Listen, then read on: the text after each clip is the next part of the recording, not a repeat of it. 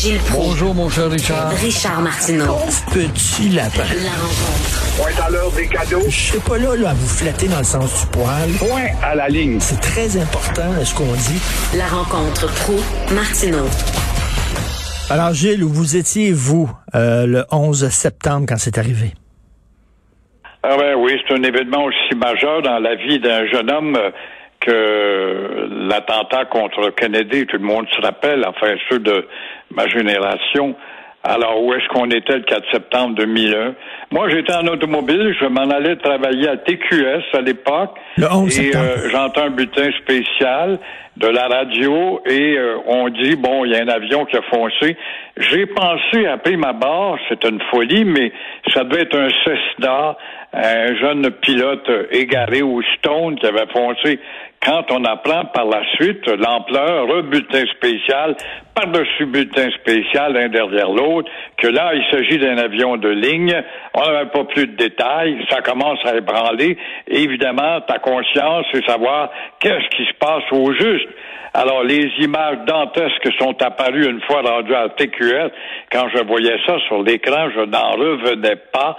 Je pouvais pas savoir qu'on aurait pu imaginer ces, ces gens tordus, ces malhonnêtes engagés à la vie et à la mort, qui auraient poussé une imagination aussi loin que ça.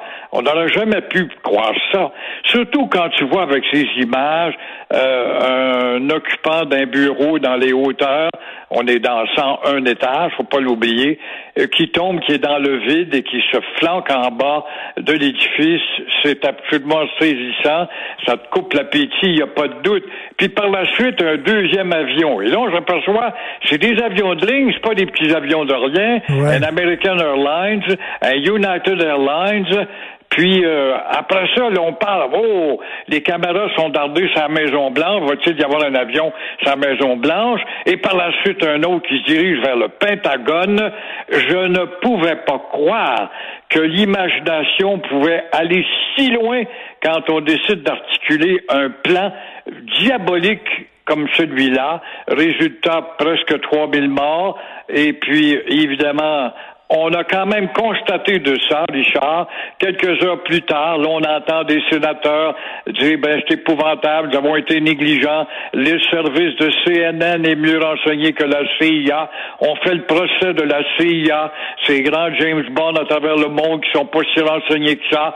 Et euh, c'est là que la CIA va se mettre à former du monde en apprenant les langues et les cultures étrangères, en utilisant des gars et des filles dans les autres pays pour qu'ils puissent être de bons communicateurs sur la réalité sociale et politique de ces pays si vulnérables. Puis là, on apprend, là, on a appris, bien sûr, il y a eu des mini-séries, des livres, des films et tout ça, que la CIA, la FBI, ils ne partageaient pas leurs informations, leurs données.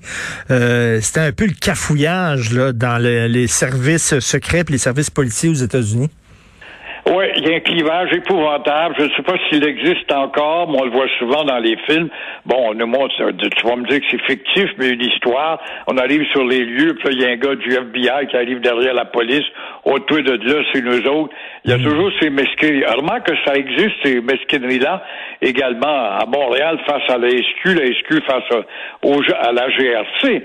Mais euh, ça a été flagrant et je suppose que cette espèce de compétition malsaine et jalouse a été euh, aplanie depuis ce temps-là et au service de l'État de la sécurité, voilà ce qui doit primer avant tout. Et Gilles, je suis retourné, bien sûr, à New York. Je suis allé à New York une couple de fois ces 20 dernières années. Puis euh, il y a un musée maintenant là, où il était, le World Trade Center. Euh, Sophie est allée dans le musée. Moi, j'ai refusé. Je, je, je dis, je, suis incapable. Émotivement, je suis pas capable de rentrer là-dedans.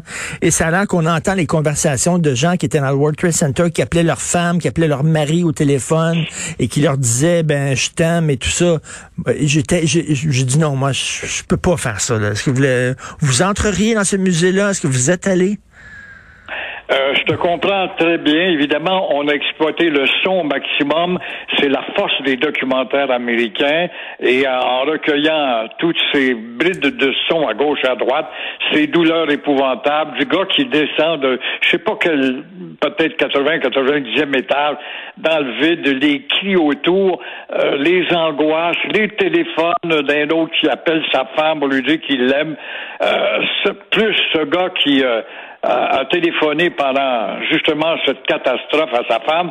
Il était déjà caché avec une autre blonde dans un motel. Et sa femme lui dit, mais comment se fait qu'il est au travail? Il savait même pas, avec les rideaux fermés dans son motel, que dans son propre bureau, on avait fait une attaque incroyable. Alors, on en apprend des bonnes. C'est un musée qui, en tout cas, un peu comme Auschwitz, vous sortez de là, les épaules euh, apesanties et courbées. Et après, euh, ça, ça a donné le feu vert aux États-Unis de faire une intervention militaire en Afghanistan. Euh, ils ont réussi à tuer Ben Laden. Hein. On a vu ça dans l'excellent film de Catherine Bigelow. Là. Euh, et là, ben, 20 ans plus tard, ça, ça donne qu'on retire nos troupes, puis les talibans qu'on combattait reviennent en force. Là, on se demande tout ça pour ça. Exactement, et c'est ce qui a été déposé euh, lors du débat à Radio-Canada anglais hier. Je sais pas si tu as regardé, moi j'ai vu un autre débat un peu plus flamboyant, un peu plus, bon, euh, que les deux autres en français. Euh, on a pu voir un Erin O'Toole beaucoup plus sûr dans son débit verbal. Bon, tout cela euh, dans la terre non cédée des Algonquins, on répète encore, pourquoi les Algonquins, cette fois, avant ça, c'était les Mohawks, euh, c'est tout simplement parce qu'Ottawa se trouve dans la zone de la rivière des Outaouais, qui était là, quand Champlain les a rencontrés. C'est là qu'était concentrée la nation des Algonquins. Mais euh, on a vu un Trudeau vraiment sous le feu nourri de quatre adversaires qui avaient beaucoup de munitions à le bombarder sur un ton beaucoup plus sûr qu'en français. Et euh, évidemment, je pense que Mme Paul a peut-être gagné un comté à Toronto comme elle le souhaite tellement, surtout quand elle l'a apostrophé sur le, féminisme. On l'a beaucoup euh, apostrophé également sur le retrait en retard des euh, Québécois ou des Canadiens, des amis en Afghanistan.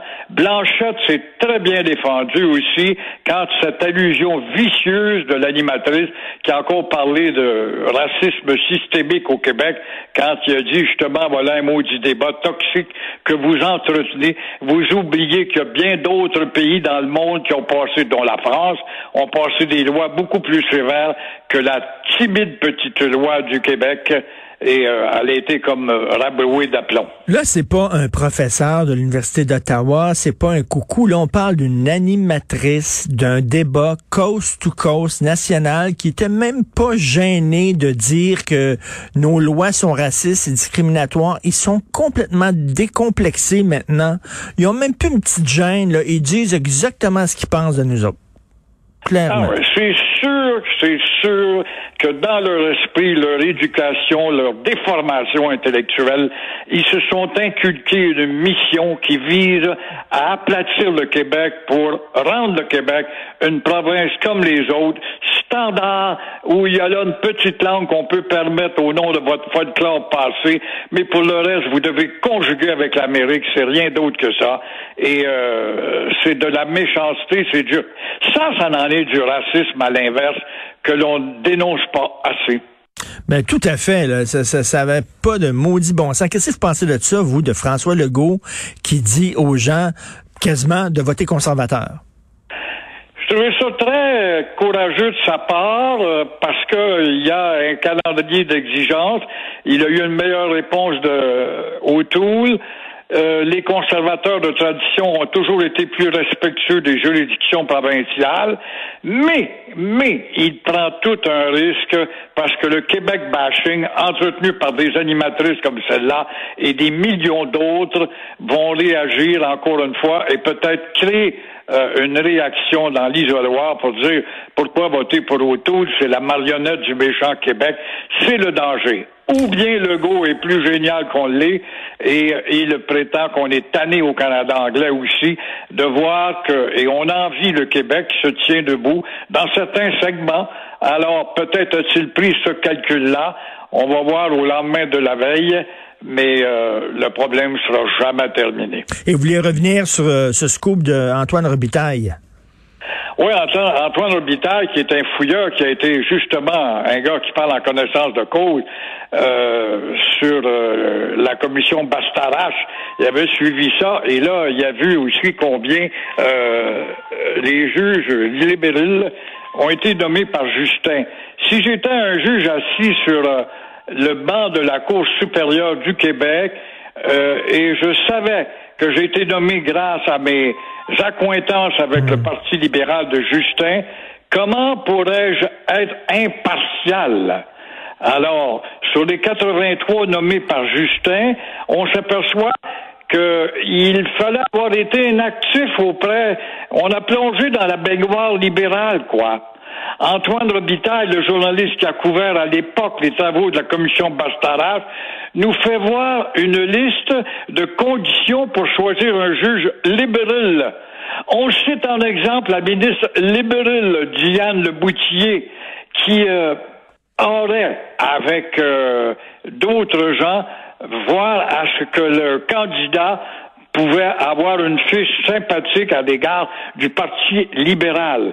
C'est incroyable d'entendre ça. Ça ressemble carrément à une république de bananes. Hmm. Alors, quoi dire de plus quand on voit ça? Et bien sûr, ça n'ira pas plus loin. Bon week-end, Gilles. Merci beaucoup. On se reparle lundi. Salut.